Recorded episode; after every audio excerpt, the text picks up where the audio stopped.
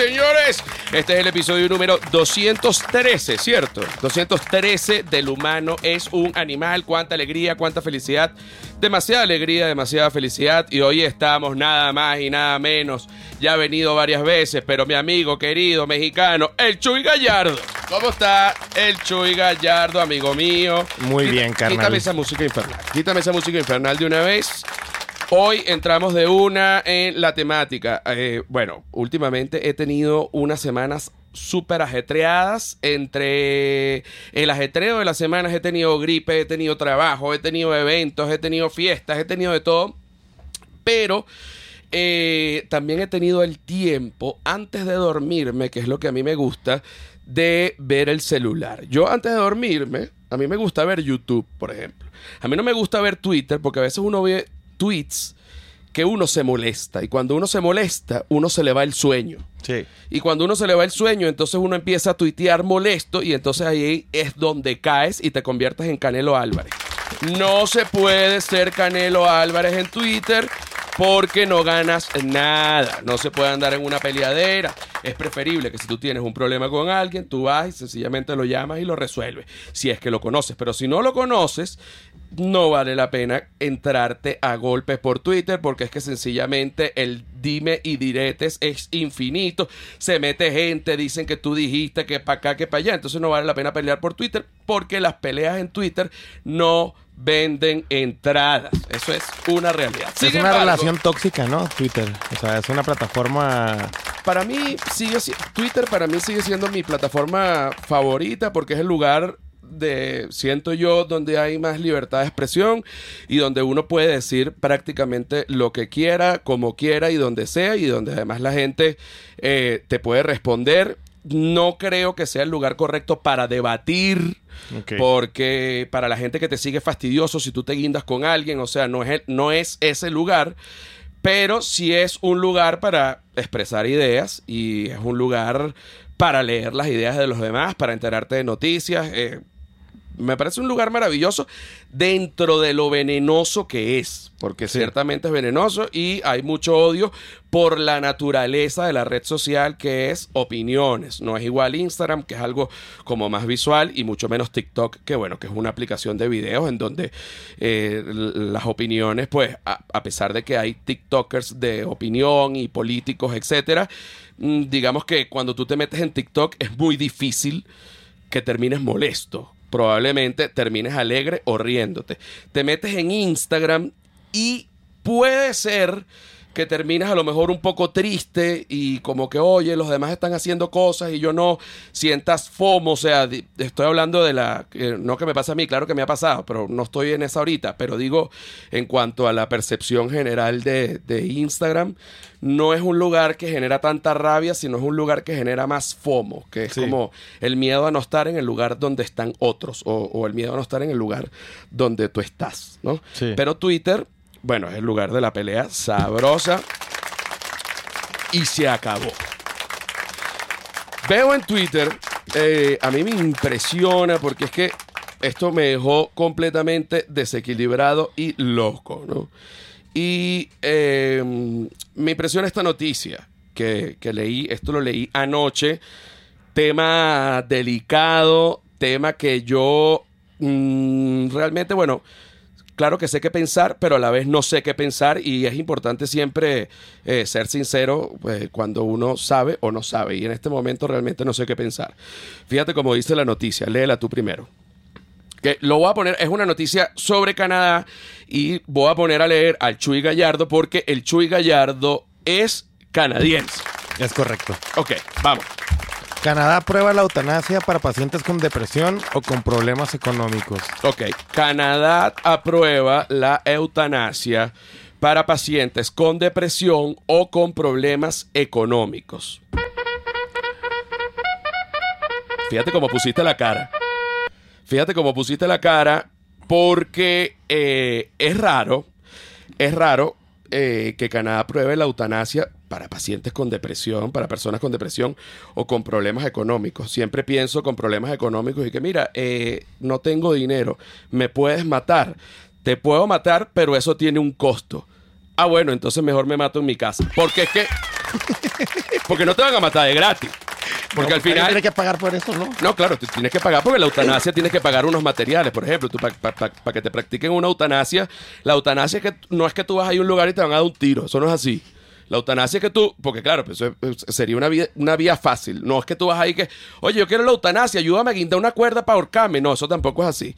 Digamos, la eutanasia médica es paralizar el cuerpo, o sea, paralizar los latidos del corazón mediante unos fármacos y para eso tú necesitas, bueno, eh, un suero, necesitas una, man- man- una manguerilla, un macrogotero, necesitas una aguja, eh, necesitas una enfermera que se le tiene que pagar algo para que te ponga la aguja. El lugar, ¿no? Eh, necesitas un lugar que, que esté tranquilo, pero no es que te van a clavar unos químicos en donde a ti se te dé la gana, pero tú te quieres morir inmediatamente porque quebraste un negocio, no, chico. Eh, tiene que haber un lugar, tiene, me imagino yo que tendrás que estar acompañado de tus familiares o la gente que no quiera estar acompañada de los familiares, pues que no esté.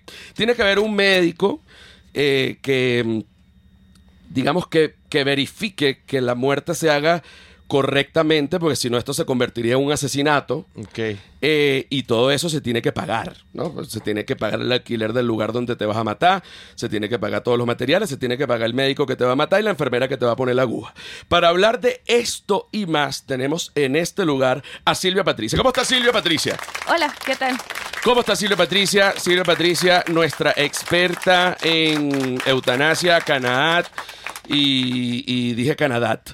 Canadat. Eh, eh, y bueno, y, y todo lo relacionado con este tema. Eh, cuéntanos un poco. Bueno, lo que eh, resalta esta noticia, ah, desde el 2016 ya en Canadá la eutanasia era legal. Lo que pasa ahora es que se está extendiendo un poco más este, este, este sistema ah, porque menciona justamente que eh, está permitida eh, ahora para las personas que tienen problemas mentales que incluyen la depresión e incluso problemas económicos como quedarse sin vivienda. Eso va a pasar a partir de marzo del año que viene. Cualquier persona que sienta depresión o que se haya quedado en la calle podrá pedir en el sistema de salud pública de Canadá la muerte asistida.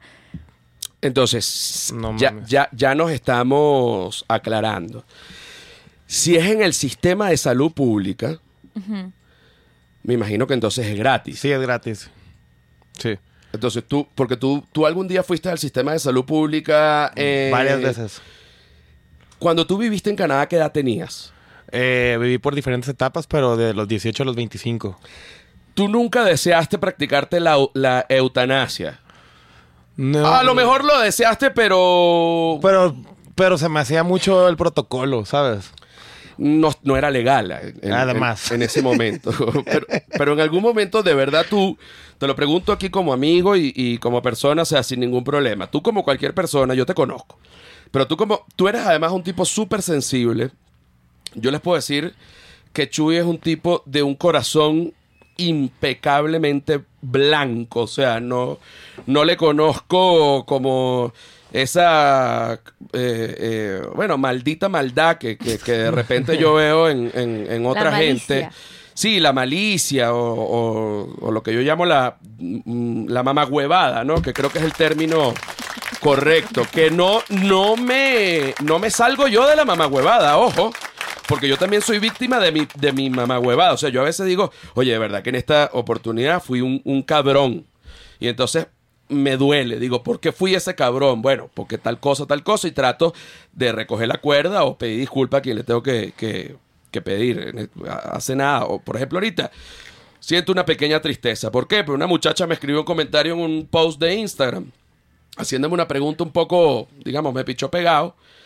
Y yo le respondí, pero la ataqué. Le dije, basta ya, chica. Basta. ¿Entiendes? Como en ese tono. No sé si le dije animala, o algo. Este, entonces, pues, ella me pone, oye, no era necesario el ataque, yo solo quería. Y le puse, bueno, querida, entonces discúlpame, de verdad que no era necesario, espero que me puedas disculpar. Por ejemplo, eso es un ejemplo. Pero en tu caso, yo nunca te he visto histérico tratando de, de insultando o, de repente molesto o de repente tú tienes un- un corazón puro, eres una persona sensible, eres una persona buena. Ahora, a lo que íbamos, tú te has querido matar. Mm, alguna vez tuve un pensamiento. Yo me acuerdo cuando estaba chico, como a los 14 años, eh, vivía en Puebla, que es, no es donde yo nací ni crecí. Y fue una, un periodo como de 6, 8 meses, donde me, me mudé, me tuve que estar en una escuela nueva, este, eh, todo el clima y todo el ambiente cambió, ¿no? Totalmente. Yo venía de, de Canadá, este, de un ambiente muy sano, como muy de mucho respeto hacia todo, hacia la libertad y hacia el espacio de cada uno. Y cuando llego a Puebla me meto en una escuela muy fresa, donde hay un bullying muy alto, donde la gente era, pues, cruel. La, realmente era muy cruel. Cuente, ¿recuerdas algo específico? Pues me acuerdo que de los profesores ya se burlaban de mí, de que, ay, a ver, cada quien intro, un- introdúzcase, de cuántos hermanos tiene, de dónde son, tal. Y yo, no, pues yo soy Chuy Gallardo, soy de Culiacán, soy el mayor de cinco, de cinco hijos. ¿Cinco? Pues que no tienen televisión allá o qué. Que los- lo- el profesor. El profesor, sí. Oye, pero... Eso ya, ya es como que dices, Claro. está hostil, ¿no? Ve, eh, es un poco hostil, ¿ves? La ¿Tú qué hacías en ese momento? Te quedabas callado. Me quedaba callado Como que y te, no, procesaba. te, te- te reías como para... Pues te medio ríes y se ríen todos, ¿no? Claro, te medio reíes y se ríen todos, pero fíjate la diferencia entre tú y yo, que me conozco yo desde niño. Yo probablemente también me hubiese reído en ese momento, pero internamente hubiese dicho, yo te maldigo de aquí hasta el día que te mueras, maldito profesor, y tú vas, y yo voy a ser un carajo increíblemente brillante y tú siempre vas a ser un maldito profesor. Eso es lo que yo hubiese hecho, ¿entiendes? Esa es la diferencia, por ejemplo, entre la maldad que de repente uno tiene que controlar y la que tú no tienes, pues nunca te la he visto. Sí, o sea, yo me quedé ahí y sí, obviamente me, me afectó en el estado anímico, ¿no? Como que me agüité y dije, ¿qué, qué vergas ando haciendo aquí, no? O sea, ¿por qué llegué aquí? ¿Por qué estoy aquí? X. Pasaron otras situaciones como muy rápido, ¿no? En los primeros días. No sé. Eh, Otra que el, te acuerdas. El ¿no? norteño, ¿no? Eso, Ah, el eso está norteño. bien, norteño. Pero a alguien se le ocurrió decir que era costeño. Entonces ya todo el mundo me está diciendo costeño. Entonces, y tú, y tú eras, y tú eras chico y entonces te afectaba. me afectaba. Entonces, el clima no me gustaba, la casa no tenía amigos, nada. Y en ese momento de gris y oscuridad, recuerdo yo, "Uy, pues vale la pena seguir viviendo. ¿sabes? De 14 años. de vale, 14 años. Vale de verdad la pena seguir viviendo. Sí. Pero tú sabes que este tema es bastante importante, lo que tú estás diciendo. Porque, bueno, yo sé que este, seguramente algún adolescente estará oyendo este podcast y es importante que escuchen esta vaina. Eh, a los 14 años, tú eres un adolescente y pasan cosas por tu cabeza que no necesariamente corresponden a lo que es la realidad. Pero que Corresponden- no significa que no las sientas reales Exacto, tampoco. exacto. No significa que no las sientas reales. Es tu realidad en ese momento, pero digamos, en, en- en lo que es la vida, si, si tú ves eh, lo que dura una vida, que es más o menos en promedio unos 75, 80 años, coño, de 14 a los 80 años falta demasiado. Y yo te prometo, adolescente, que estás viendo este episodio del humano es un animal, que todo, absolutamente todos los problemas que tú tienes ahorita, que tienes 14 años, se van a resolver. O sea, no hay manera de que no, a menos que sean, bueno, unos problemas ya este, gravísimos, familiares, etcétera, que no quiero entrar en, casos específicos, pero digamos, en líneas generales, y, lo, y lo digo porque yo ahorita no tengo 14 años, pero los tuve, y recuerdo por las cosas que yo sufría intensamente a los 14 años, que bueno, por supuesto ahorita no, no, no son motivo eh, para sufrir. Pongo el ejemplo ahora del, del Chuy. Si tú ahorita te metieras en un curso de algo y viene un profesor y te dice, oye, ¿y en tu casa no tenían televisor, tú no te vas a querer. Este, No, no, No te vas a hacer esa pregunta, vas a decir, bueno, ¿y, y, y- y tú qué eres? Sí, ¿tú qué, tú qué traes, cabrón? Pues, sí. Exacto. ¿Y, qué es lo tuyo? ¿Y qué, y- y qué es lo tuyo? Sí. Pero por el lado de, la, de la- de la noticia que, estamos hablando, también es interesante cómo ven los canadienses esta situación. Por ejemplo, entrevistan a, alguien y, y, le, y responde eh, como que qué le parece pues esta, esta, esta, esta nueva medida, ¿no? Responde, nuestra salud pública es deplorable. Tenemos más tiempo de espera que en Cuba y a veces tenemos menos medicamentos gratuitos que ellos, dijo un canadiense eh, entrevistado. No sé cómo el Estado va a manejar un montón de gente que ahora querrá suicidarse con ayuda del sistema público de salud. Bueno, habrá, pero ya va, porque la gente, espérate un momento, o sea, hay unos protocolos y hay que, espérate, es por orden de llegada. Bueno, mira, yo me quiero matar, yo llegué primero, me quiero matar yo primero, no te me colees en la cola para matarme. ¿Entiendes? Son cosas que, bueno, me, me parece que dentro del problema que se está planteando, eso es el, el menos problema. O sea, Dicen, en lugar de priorizar los apoyos para ayudar a las personas a vivir una vida significativa, hemos priorizado la forma de hacer que la muerte sea más accesible. Ese, Ese sí está es cabrón. el verdadero cabrón. punto.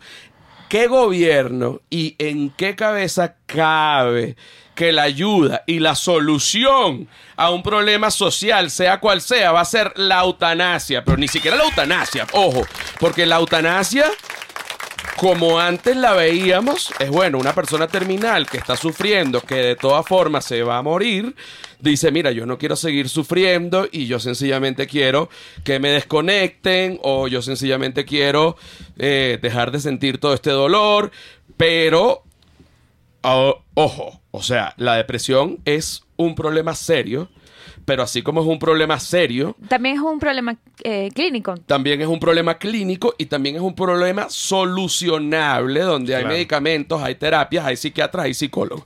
Entonces, tú, bajo un estado de depresión, que además es un problema clínico, tú vas a llegar, mira, yo tengo un estado de depresión, tengo un problema clínico, ¿sabes lo que voy a hacer? Quiero la eutanasia. Coño, un momento, este, vamos a hablar con un psiquiatra, a ver, porque si podemos revertir esto, a lo mejor en dos semanas ya no te quieres matar. Entonces, vamos primero un poco a terapia, ¿verdad? O a lo mejor un mes o dos semanas. No, yo me quiero matar ya. No puedes, chico, porque hay una cola de gente. Y, y es de, de meses, ¿eh? O sea, porque sí es cierto, sí es cierto, el sistema eh, médico canadiense está saturado. O sea, sí, para hacer, no sé, tengo un amigo que tiene cáncer allá y la cita era para dos meses después, o sea, un- con un cáncer avanzado. No, dile, no, bueno, sabe, ya- güey, ya pa' qué. Sí, ya, ya para qué. Ahí se- cuando lo entienda, no, ya, ya fue, ya no llegó. Es que, güey, ya sabes, ¿cómo le, o sea, cómo pueden planearte a dos, tres meses con una enfermedad tan avanzada? Yo creo que esta medida, a lo que me suena, es que va para los homeless. O sea, es una medida hecha para los homeless. El pedo de, de Canadá es que hay un problema de salud mental muy alto. ¿Por qué? Porque no hay suficientes establecimientos para eh, tratar a las personas que tienen problemas de salud mental fuerte y ellos se van a la calle. Y a ver, aquí, y estoy seguro que en Venezuela, te sale un hijo loco con problemas y lo ayudas hasta la muerte, ¿no? No, Ahí bueno. en tu casa. Ya va, sin ir muy lejos, el tío Gustavo, un tío mío bipolar, eh, mi abuela hasta el día de su muerte lo cuidó, siendo una señora de 97 años. O sea, no men behind. No Eso- se deja atrás al familiar. Nunca. Que es una cultura muy distinta en Estados Unidos. No sé de Canadá, pero sí sé, por ejemplo, en Estados Unidos tiene una, una cultura que para ellos es normal, pero a mí me parece eh, rara. Por ejemplo, en los Estados Unidos, eh, los papás de una edad para arriba ya empiezan a estorbar y más bien está la cultura del ancianato. Sí, Como que mucho. mira, yo te dejo ahí y, y me olvido. No siento que quieran mucho. Obviamente hay casos que no, no, no, no es este. eh, no estoy hablando, estoy, estoy generalizando. Obviamente Pero no, pero sí hay una quiere- cultura más hacia eso. hay una cultura de, des- de desprenderse del, del adulto mayor. También hay problemas de eso en Europa, y cuando digo Europa, bueno, voy a hablar específicamente de España, que estuve ahorita y hablé con mucha gente que está ahí. No leí datos específicos, pero hablé con gente. Y la gente dice que hay eh, una cantidad impresionante de adultos mayores, o sea, abuelitos y abuelitas eh, abandonados, o sea, que, que- viven solos, que no los visitan, eh, algunos también están en ancianatos, etcétera. Sin embargo, siento yo, de- siendo una persona que no vive en España, y que ve las cosas desde afuera. Siento yo que es una sociedad que dentro de todo lo que me dijeron, el abuelo está más incorporado a la vida social y a la vida familiar, a diferencia de Estados Unidos, que el abuelo sencillamente se aparta. Obviamente no en todos los casos, pero en la mayoría de los casos. ¿Pasa así en Canadá. Canadá? Es que hay mucho desapego. O sea, también, no nomás el abuelo, el, el hijo, cuando ya cumple 18, 19, también se convierte en un estorbo. O sea, me refiero. Sí, es cada quien es muy independiente, esa es la situación. Y acá, un tío loco, el tío Gustavo, hasta que tu abuela se murió, estuvo ahí presente y no lo iba a dejar nunca. Allá, amigas de mi hermana, este, que también vivió en Canadá, tenían tíos locos en la calle, güey. O sea, ya viviendo en la calle, ya en las subculturas de vivir Allá en Canadá. en Canadá. Y era de, o sea, era una familia bien, de valores, una familia inclusive católica, como que de esas familias eh, eh, canadienses atípicas, porque no es común, o sea, que tengan unas, hay muchas familias disfuncionales con divorcios, con este temas de eso que decimos, que es muy individual, las cosas están separados. Esa era una familia con un, con un núcleo familiar sólido, eso es a lo que voy. Y aún así el tío estaba en la calle. Yo, bueno, yo he estado en terapia muchísimo tiempo eh, y, bueno, desde que tengo como 22 años, imagínate si no hubiese estado, ¿dónde estaría y cómo estaría? ¿Tú has ido a psicólogo también? Sí, sí. Hay gente, yo recomiendo, si me preguntan, esto es lo que yo recomiendo, pero no es que la gente tiene que ir a juro. Por ejemplo, mi papá es un tipo extremadamente feliz y tranquilo y mi papá nunca ha ido a terapia. A mí me encanta ir a terapia y dudo que lo deje de hacer porque es algo que ya es parte de mí y me ayuda mucho. Yo recomiendo ir a terapia porque es lo que a mí me ha funcionado. Pues, tú le preguntas a mi papá, dice, mira, cada quien que se arregle su peo solo. Pero cada quien que se arregle su peo solo. ¿no? No, pa- no pasa nada. No es que los que no van a terapia están locos y los que van a terapia son los buenos.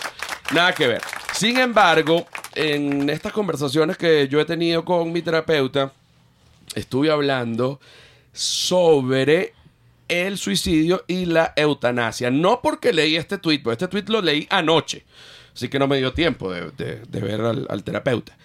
Pero yo tenía una, mm, digamos, una manera de pensar eh, errada según mi terapeuta. Yo dije, oye, la gente que, que se mata es porque está loca o puede ser gente que no tenga ningún tipo de desorden, que no esté loca, pero que de repente fue un cretino y tomó una decisión sin pensarlo. Esa fue mi pregunta. Buena pregunta. La terapeuta me dijo, no. Todo el que se mata tiene un desorden mental. Y yo le dije, y no puede ser alguien que no tenga un desorden mental y de repente tomó una decisión apresurada, que no la pensó y se mató en una rabieta. No, porque si ya te mata, tienes un desorden mental. Porque hay una, un instinto, el, el- el mayor instinto principal en el, en el humano, no solo en el humano y en cualquier especie, es preservar la vida. Entonces, si ya tú tienes ese instinto distorsionado, tú tienes un, un desorden. Según mi terapeuta. Pero para hablar de terapeuta y más, tenemos aquí en este momento a Isa Sabatini, quien además es psicóloga, quien además está en Patreon, quien además es seguidora del humano es un animal desde hace 258 mil años. Isa Sabatini, ¿estás aquí? ¿Me escuchas? Sí, te escucho. ¿Cómo estás tú, Isa Sabatini? ¿Cómo me le va? ¿Cómo están? Que nos vimos en Chile, que fuiste, estás, estás allá triunfando. sí. Mira, ¿cómo están hablando de temas un poquito polémicos, no? Estamos hablando de temas un poquito polémicos. Yo no sé si estabas oyendo. eh, Escuché una parte. bueno, resulta que leo anoche un tuit, te, te, te- te- te resumo un poquito, y dice que la eutanasia en Canadá ahora es legal eh, en caso de depresión y en caso de problemas económicos. Bueno, yo estoy Sí. en total desacuerdo con esto, pero como yo ni siquiera soy canadiense, realmente mi opinión no, no importa mucho en este caso, pero yo quiero tener la opinión profesional. ¿Por qué? Y sé que esta parte no la escuchaste. yo eh, estoy en terapia de- desde hace mucho tiempo y estuve Sí. conversando con mi terapeuta y me dice que una persona que se quiere matar o que se mata es una persona que tiene un desorden mental, o sea, que está, por decirlo de una manera coloquial, que está loco, pues, que tiene una locura.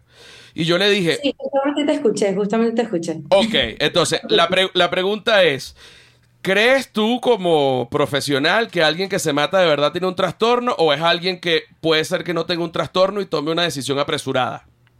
Tiene un trastorno, sin duda. A ver, cuéntame más. Mira, mm, como profesional de, profesional de la salud, evidentemente, yo tengo que velar por la vida, ¿no? Entonces, claramente que estos temas polémicos son un poco complejos. Pero si te pones a ver un poco cómo lo, digamos, cómo lo conversan o cómo lo promueven, tiene que ver con esto de la muerte digna. Y ahí es que se pone complicada la cosa, ¿no? Como que parcializar el hecho de morir dignamente al hecho de, vivir de una forma bien indigna es complicado. Pero como estaban conversando ustedes, yo creo que es demasiado importante entender que hay cosas que son incurables, irremediables y, y también que son irreparables. Y ahí es cuando yo creo que, ok, que se puede utilizar esto de la muerte digna. Pero, por ejemplo, en, ese caso que tú dices, cosas que son incurables e irreparables. Exactamente. Por, ejemplo, un, cáncer, por ejemplo. Eso, eso, eso yo lo entiendo. Crónico, un dolor crónico que tú no, no puedes hacer nada. Nada. Irremediable. Ok. Pero, claramente, si tú vienes con un trastorno de la personalidad, si tú vienes con un trastorno depresivo, una ansiedad generalizada, eso es reparable y es curable. Entonces, ahora, si viene un paciente con una depresión muy fuerte y dice, hola, ¿cómo estás? Sistema de salud canadiense, este, yo vengo a practicarme la eutanasia porque yo tengo una tristeza muy fuerte. Si tú trabajaras allí, ¿qué harías tú? No, no, no, no, no, no. claro. va a llegar esa persona ahí. Porque es que el problema está en lo previo. ¿Me entiendes? A ver. O sea, el problema está en que no hay una orientación previa. Entonces, claro, la persona llega a ese punto porque nadie te orientó, nadie te guió. Y te lo digo con, o sea, te lo digo de verdad porque yo tengo mi consulta clínica y tengo pacientes que van a la consulta pública, te atienden 15 minutos, 15, 30 minutos, te dan el típico, la típica sertralina y clonazepam para apagar lo que sientes y listo. Te veo en un mes, 15 minutos más para ver cómo va la pastilla. Claro, esto apaga un poco el síntoma, pero no te ayuda a curar nada. Entonces, claro, tenemos una sociedad enferma que está medicada sin ningún tipo de orientación y pierde la esperanza y claro que se van a querer matar. Obviamente, si ya estás desesperanzado, o sea, ya, ya, ya estás mal. Claro, terminas como un zombie. Sí, o sea, el problema es lo, previo, la orientación previa. ¿Qué pasa? ¿Cómo es posible que en un sistema de salud público te atienden 15, 30 minutos una vez al mes? ¿No? Y eso pasa en Latinoamérica, no estoy seguro cómo será en otros lados. Sé que en Estados Unidos también es súper complejo ese tema porque tengo pacientes allá. Y te voy a dar un ejemplo de algo que me pasó hoy. Así hoy, hoy, a las, a las 8 de la mañana que tuve esta consulta era una persona que había, o sea, necesitaba, necesitó por un tema económico, eh, dejar la consulta con el psiquiatra, que ponte, te voy a dar un ejemplo. Si una persona gasta, gana entre 500 y 600 dólares y el psiquiatra cuesta 100, y dependiendo del caso tendrás que verlo una vez al mes o dos veces al mes, es complejo. Ahí empieza el problema, ¿no?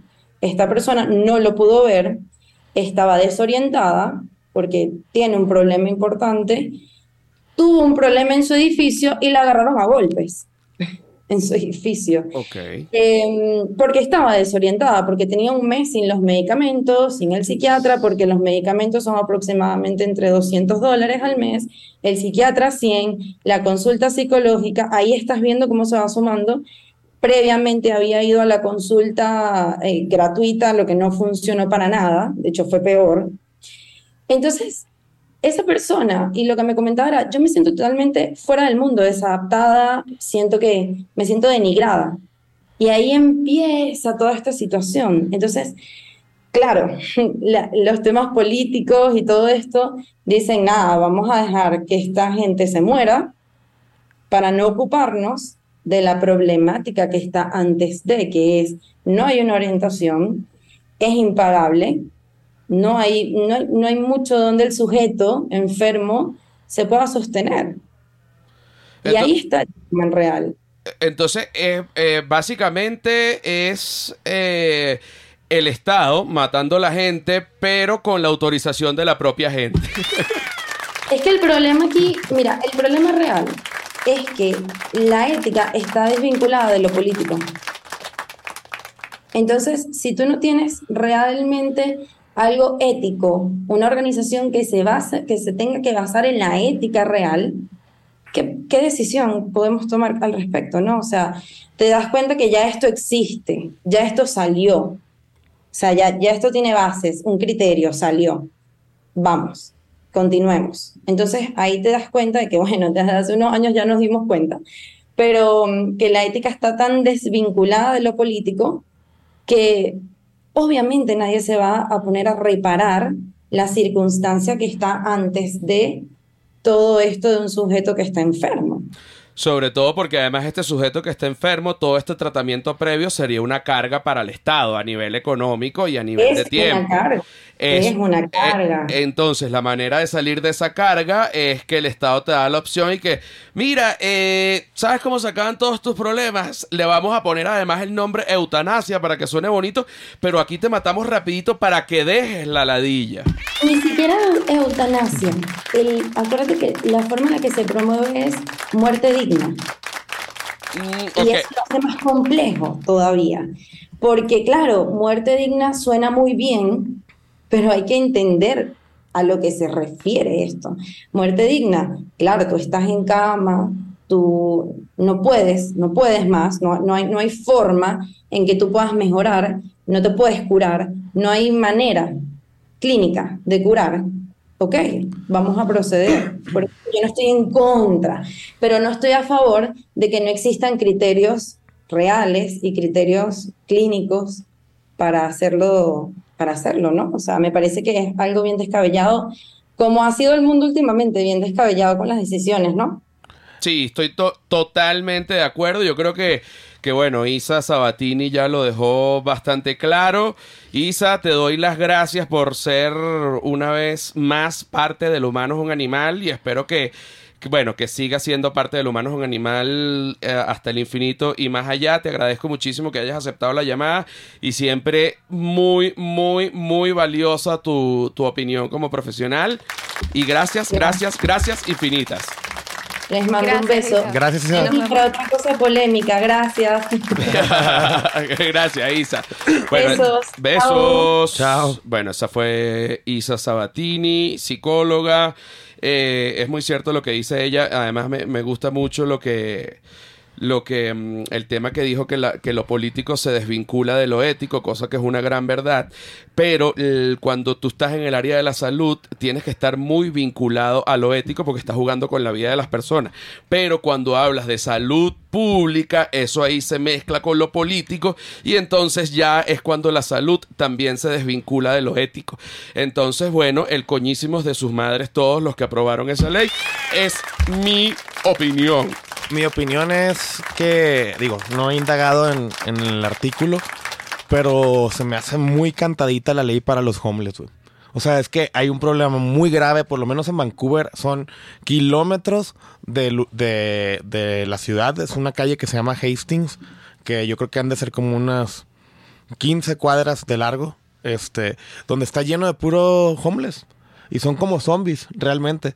Eh, les dan jeringas esterilizadas, se forman ahí para que les den de comer, tienen ciertas como social housing y es cada vez peor. O sea, la problemática cada vez se acentúa más. Mi hermana acaba de ir hace poco, me dice, de, de hace 10 años para acá, es increíble lo que está incrementando. Entonces, se me hace como que la ley está hecha para eliminar toda esta raza o que esta raza se autoelimine porque todos tienen depresión y problemas económicos. Ahora, te digo una, eh, te, te hago esta pregunta. Tú como homeless en Canadá, si eres un drogadicto, quieres consumir, no sé, lo que cualquiera de estas drogas que te vuelve como un zombie, no sé exactamente cuál es, pero hay varias que se han puesto de moda en diferentes años. Tú puedes ir a un sitio y decir, mira, yo me quiero meter esta droga. Y ahí te la dan gratis, jeringa y todo, o tú tienes que, que pagar. Mm, tengo entendido que tú tienes que llevar la droga, pero que ellos te dan la jeringa esterilizada. es el descorche. El descorche. Tú haces el descorche sí. de la droga. Sí. O sea, tú... Hay un caso muy famoso en Bélgica, en Bruselas, perdón, que es Shanti. ok. Eh, de 17 años, ella estaba en el aeropuerto cuando sucedió el ataque terrorista del ISIS. En un momento. Ella salió físicamente ilesa, pero, pero fue diagnosticada con depresión severa y trastorno de, de estrés postraumático.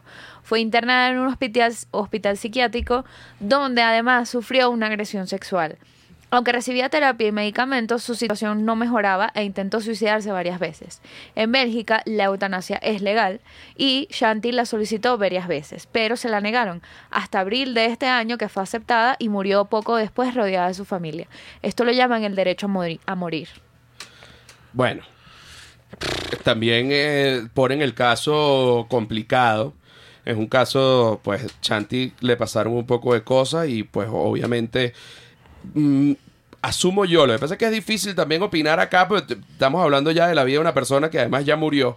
Pero asumo yo que el tratamiento tampoco fue el adecuado, porque hay tratamientos para el estrés postraumático y, bueno, también fue Pero abusada. claro, pero imagínate, esto fue en el 2016, estamos en el 2022. Claro, pero en el 2000, o sea, cuando ella re- eh, recibió la, la, la muerte digna? Ahorita. ¿Sí? En el 2022 ahorita. Ajá. Bueno, entonces ahorita en este caso sí me deja un poco desconcertado, ¿no? Está un poco, duro, Un poco güey. desconcertado. Por, por- por el caso de Chanti. Ahora, la pregunta, porque no, no te oí en este caso, ¿ella la ayuda psicológica la recibió por parte del Estado o por o no, privada? no, no, no tengo esa información. O sea, esto fue un, un artículo de Pictoline que, que hace tiempo leí también eh, y porque lo compartió también una, una, una persona llegada a mí y me interesó ver como que la historia. No, no quise como que... ¿Sabes? Porque también tú ves personas que comparten esto y tú piensas, esta persona quizás también está pasando por algo y eh, está teniendo estos pensamientos de, quizás de que sí, o sea, creo que mi solución es morir. Ojo, con todo lo que le pasó a Chanti, eh, creo, no digamos la palabra, no, no lo voy a justificar, pero mm, es totalmente entendible, eh, bueno, que, te quieras matar si tienes estrés postraumático y después además abusan de ti, pues evidentemente yo creo es fuerte opinar en, en- en este sentido, porque como digo, es la vida de una persona. Yo creo que con la atención psicológica correcta, tal vez Chanti hubiese arrancado, digamos, arrancado cuando digo como que hu- hu- hubiese, bueno, hubiese podido vivir una vida un poco más normal. Conozco y hay casos eh, de gente que han sufrido cosas espantosas y que lo logran también, ¿no? Y, que no y que no se suicidan ni piden la muerte asistida ni la muerte digna. Entonces, siempre mi premisa en todo, en todo, en todo, aunque yo sé que las depresiones varían de persona a persona y eso es algo real, mi premisa en todo es que si una persona lo logra, así sea una, muchos lo pueden lograr, ¿no? Eh, ha- habría que ver, habría que indagar el caso de Chanti, pero si me preguntas a mí, eh, hay que tratar de acomodar todo antes de matarse. Ese es mi, mi mensaje. Así es como yo veo la vida. No, no le veo tanto sentido como que eh, sencillamente, bueno, ahorita me quiero matar, he vivido una vida de mierda. Bueno, pero vamos a ver, a lo mejor podemos. No, no, no, yo quiero, yo quiero. Bueno, nada, si ya es legal en Canadá, pues lo puedes hacer, pero yo creo que con una buena atención eh, la gente arranca. Y echándole muchos huevos. Y neta, echar- bueno, muchos huevos. Para que la mente arranque hay que echarle muchos huevos, en tanto a disciplina como a constancia y, y en cuanto a, a ponerle huevos, porque el cerebro es un órgano más, así como puede ser un músculo, así como es una espalda, así como es un hígado, y cuando químicamente pues está dañado, pues hay, hay que hacer algo. eh, eh, y- y ese algo tiene que ser muy específico y un y muy de buena calidad, por, por ponerlo de, de alguna manera ese término, para que sirva, porque si no, eh, va a ser peor. Entonces, bueno, vamos a pasar ahorita a la segunda parte del episodio número 100, 213 del humano es un animal. Cuánta alegría, cuánta felicidad. mucha alegría, mucha felicidad. Pongan en los comentarios qué opinan sobre el tema de, de Chanti y díganme también en los comentarios qué opinan, si están de acuerdo sobre la eutanasia asistida o no. Si me preguntan a mí, yo no estoy de acuerdo, pero ese soy yo y además ya es algo que es legal, bueno, es legal. Así que bueno, vamos ahorita a la segunda parte. Venimos ya.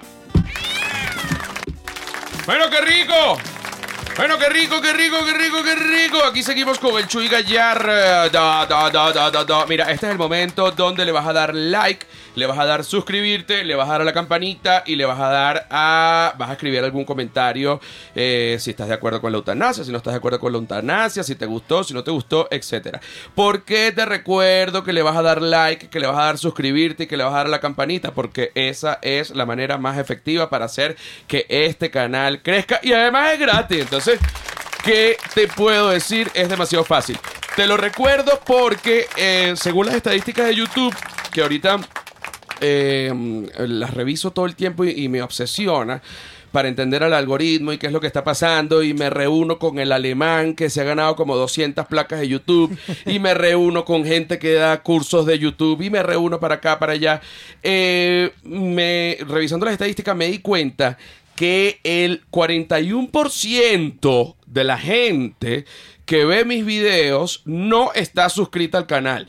Cosa que es completamente normal porque a mí también me pasa. Yo veo videos de canales eh, y, me encanta, le doy like y todo, pero no estoy suscrito porque, porque se me pasa.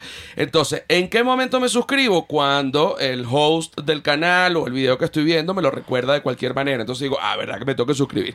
Y me suscribo en el canal. Esa es la manera más fácil de hacer que este canal crezca. Así que si te gusta este contenido y lo quieres seguir viendo y quieres que crezca, pues suscríbete en el canal, entre todas las otras cosas. La otra cosa, 17 de diciembre. 17 de diciembre, yo sé que es la muerte del libertador Simón Bolívar, que es el, el libertador, pues, y máximo prócer venezolano. A mí particularmente me gusta más PAE, pero bueno, digamos que el principal de Venezuela es Bolívar. El 17 de diciembre, aparte de, de, la muerte de Bolívar, yo me voy a estar presentando acá en Ciudad de México y voy a estar probando material nuevo, material que ya está pulido y material completamente nuevo. No es el stand-up viejo de la cárcel, no es eh, los otros stand-up viejos, no. Material completamente nuevo, una hora, 15 minutos de material completamente nuevo. Así que vayan y compren las entradas para Ciudad de México, que va a ser además en el 139, que es como la meca de la comedia acá en Ciudad de México. Comediante que no se presentaron en el 139, bueno, no, uh, no, no lo sé. Comediante acá en México que no se ha presentado en el 139, no lo sé. Ese es el lugar donde tú te tienes que presentar. Si eres comediante, no, a lo mejor no todas las veces, pero por lo menos una vez, porque ahí es donde ha ido todo el mundo. De Sofía Niño de Rivera hasta el Chuy Gallardo, chicos. Hasta el Chuy Gallardo, hasta el Chuy Gallardo. Entonces, las entradas están en José Rafael Guzmán.mx. ¿Sabes por qué punto .mx? ¿Por qué? Porque el punto .com lo tiene cualquier huevón. Hijo de la chingada. Ay, cabrón, ya huevón verga. ese. Ay, ya verga, güey. ya verga, Ya perro. verga, puto. No, y porque ya eres mexicano también, cabrón. No, todavía no soy mexicano. ¿No? Ah, no. En abril. Ah, perro. Quiero que sepas que pasé el examen con 10. O sea, con 10, la gente que los venezolanos que escuchen esto van a decir con 10, entonces pasaste con la mitad de la nota. No, porque acá en México la máxima nota es 10, en Venezuela es 20. Neta. Sí, en Venezuela tú dices, saqué 20 puntos, es que sacaste el máximo. Saqué 10, es como sacar 5 aquí. Ok, no. No, saqué 20 puntos, pues, en- para efecto venezolano, y saqué 10 puntos para efecto mexicano. Qué chingón, güey. Felicidades. Qué chingón, güey. Qué, qué chingón. chingón. Mira, había dicho el podcast pasado, y quiero hacer la fe de rata, que el término racismo inverso existe. Realmente el término racismo inverso no existe. Existe solo racismo. Lo que yo quería decir es que racismo es racismo, venga del color que venga, tanto de blancos a negros como de negros a blancos, de chinos a blancos, de blancos a chinos, de chinos a negros, de negros a chinos, amarillo, rojo, azul, rojo, amarillo, ta, ta, ta. Entonces, racismo es racismo, no existe racismo inverso. Y tú puedes ser racista del color que tú seas. Ese es el punto. Ok, ahora vamos con eh, una noticia que me dejó muy loco, sobre todo porque ahorita fíjate que dejé de fumar. No. Porque, bueno, primero me estaba matando la tos y me di cuenta que me estaba afectando a nivel profesional. ¿Por qué? Porque tú no puedes estar haciendo stand-up comedy, presentándote ante miles de personas, bueno, o cientos, dependiendo de la sala, si es grande, si es pequeña. Eh, no puedes estar haciendo eso y estar tosiendo como una lagarta eh, enferma. ¿no? No puedes estar tosiendo como una lagarta, como una paraulata. Mira, así. no puedes sí. estar haciendo eso. No puedes estar haciendo eso ¿por qué? porque se ve mal. Y no hay justificación. Porque entonces tú dices, ¿pero por qué tú estás tosiendo? Bueno, porque a lo mejor tienes gripe.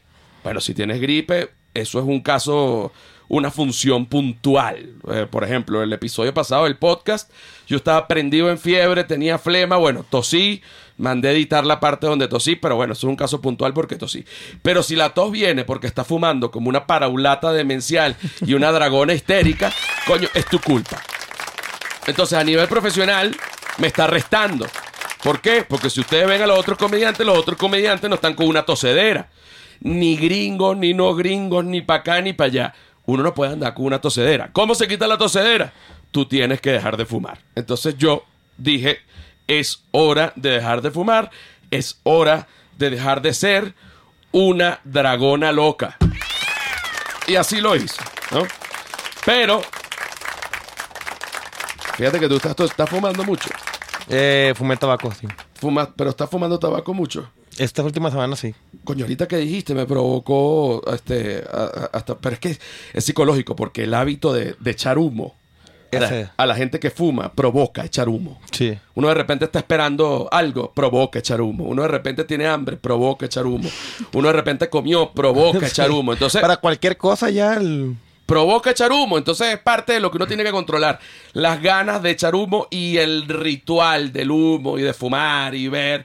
eh, son cosas que tú tienes que controlar cuando dejas de fumar. Siempre los primeros tres días son difíciles y ya después, bueno, pa- pasa... ¿Cuánto tiempo llevas?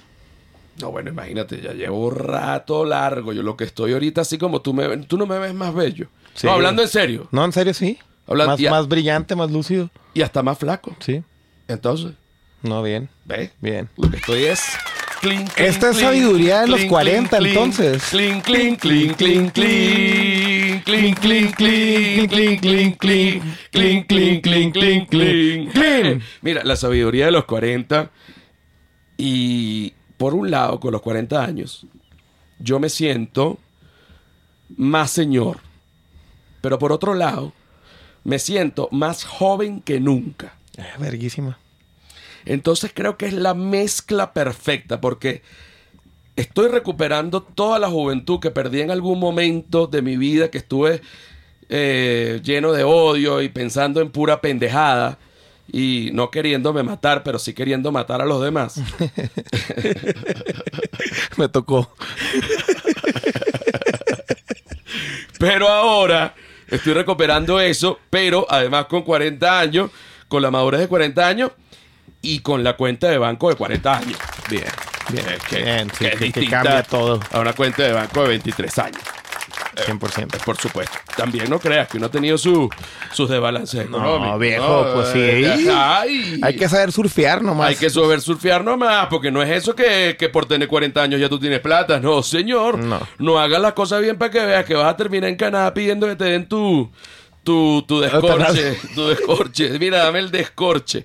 Mira, Un descorche. hay gente eh, como yo que deja de fumar, que deja de consumir cosas, etcétera, y eh, hay gente que no.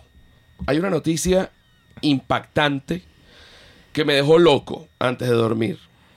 Un puñado de ratas, no sé exactamente cuántas ratas, se metieron en un almacén policial, ¿no? No mames. donde había 200 kilos de marihuana y se comieron los 200 kilos de marihuana. ¿Qué, qué nivel?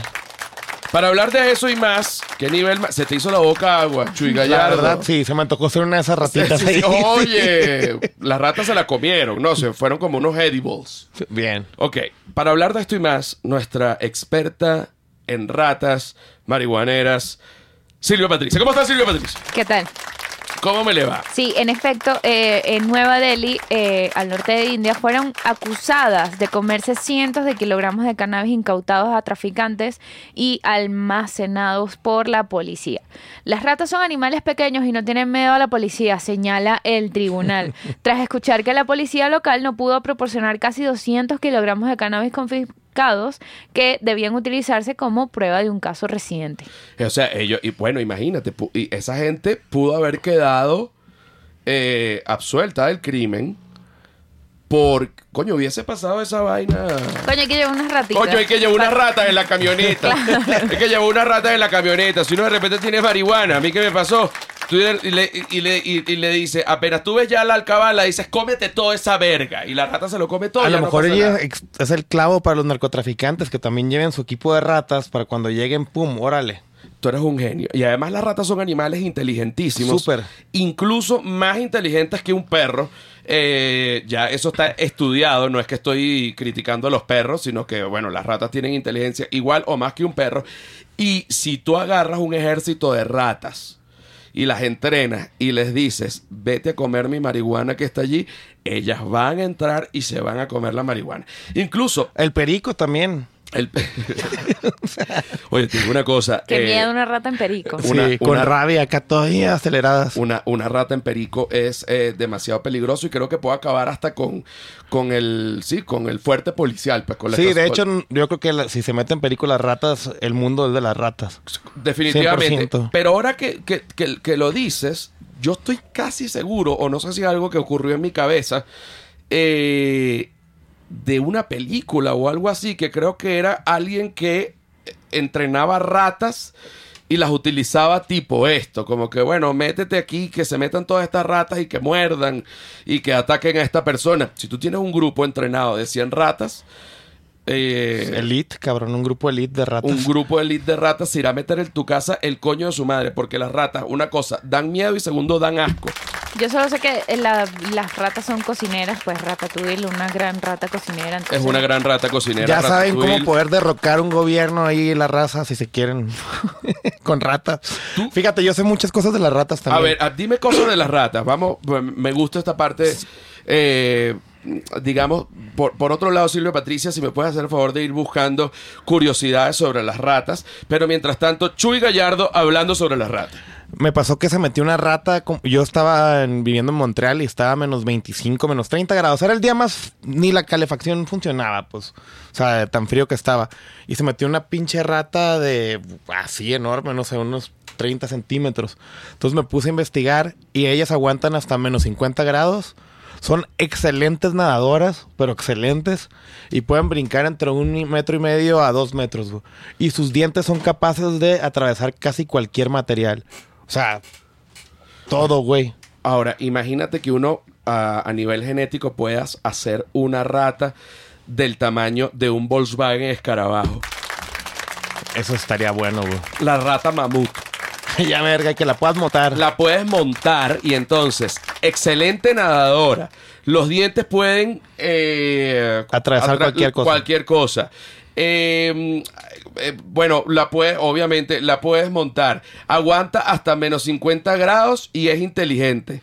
Y brinca dos metros. Que si fuera un mamut, brincaría 10, ¿me entiendes? De esa rata lo menos. no me bajo ni loco. Eso es como eh, cuando de repente una prepago encuentra a un viejo millonario que no se baja de ese huevo ni loco. Es así, es así. Un ejemplo raro. Sí, no, pero, pero pues lo que es, ¿no? Un ejemplo raro, pero es lo que es. Silvia Patricia, tenemos ciertas curiosidades sobre las ratas. Sí, también las ratas pueden reír. Cuando las ratas juegan, experimentan un tipo de alegría social. No, y te voy a decir una cosa. Invítalas a tu stand-up, güey. No, yo, yo, yo le voy a decir, y, y te voy a decir otra cosa. Estas ratas que se comieron toda esa marihuana estaban, estoy seguro, Gozando. gozaron, echaron chiste, eh, después se fueron, porque acuérdate que las ratas, esto me pasó a mí, yo estaba viviendo en Venezuela, y hay una zona que se llama La Trinidad, que era cerca de donde yo vivía. Y hay un McDonald's ahí en... Hay, hay muchos McDonald's en esa zona, pero yo fui a ese. Y entonces no me quería bajar. Me metí al Automac. Y ha salido, al lado del Automac estaba el compartimiento de basura del McDonald's. que además estaba la puerta entreabierta, o sea, no estaba completamente cerrada porque se ve que, sabes que McDonald's si pasa tiempo la comida, como que la botan, entonces se ve que lo tenían abierto como que a cada rato botaban la comida. Bueno, de repente yo veo, estoy así en, en, mi carro esperando que me toque mi turno en el automac y veo que, que la puerta que está entreabierta se abre un poco más. ¿no? Y ha salido una rata tan gorda como el doble y te lo puedo jurar por tu vida. Qué cabrón. no, pero te lo, te lo puedo jurar. Una rata yo calculo que como era como dos chihuahuas. Como un sargento. Exacto, era un. No puede ser. O sea, pero es que no era tan gorda como un pug. No era tan gorda como. Porque además la, la forma de la rata no, no equivale tanto como la del perro. Pero era una rata que tenía una barriga. Como un conejo. Era como un conejo y tenía una barriga tan grande que le arrastraba por el piso y ya había perdido el pelo de esa parte de la barriga que arrastraba. Entonces la rata, muy tranquila, pues no podía correr. Claro, pues una rata que lo que comía era McDonald's. Sí. Se bajó de la acera, pero estaba tan gorda que cuando se bajó, rodó, dio una vuelta, cayó otra vez con las patas en el piso y se fue de manera lenta comiéndose un pedazo de pan que agarró allá adentro. Lento porque no se puede ir más rápido. Ella fue como lo más rápido que pudo, pero esa era como una rata señora gorda. Sí, con problemas de obesidad.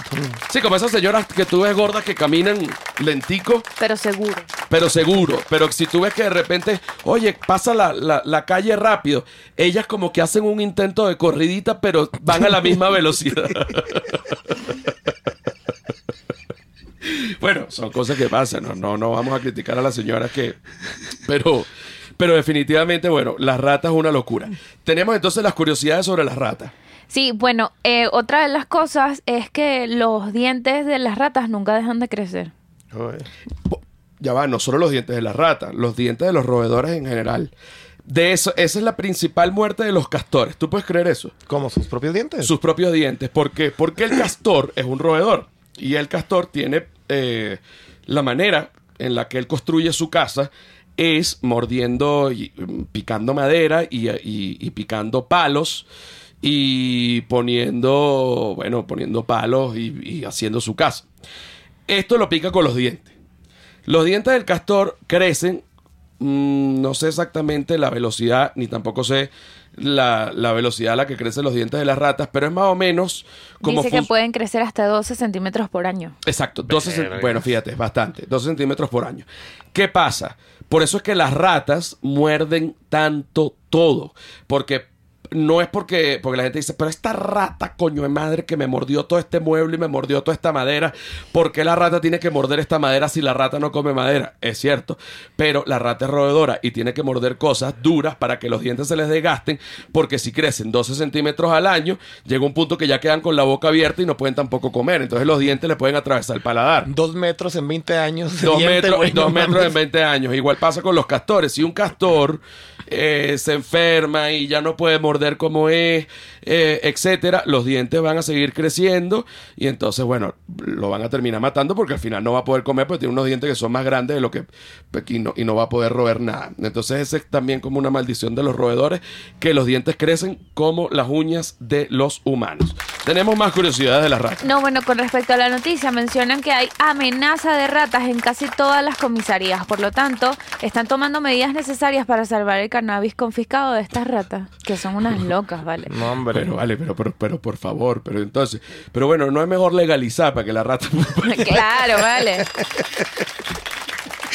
Qué a gusto las ratitas, ¿eh? Mira, vamos ya con la parte de Patreon. Eh, este episodio se nos está quedando largo. Mira, a la gente de YouTube los amo, los adoro. Ahorita en la parte de Patreon vamos a cantar también el, lo que llaman el reggae de la rata Rastafari. Ah, nice. Ok, lo vamos a improvisar. Eh, la gente de YouTube, recuerden que se tienen que suscribir en el canal, darle like, darle la campanita, darle comentarios.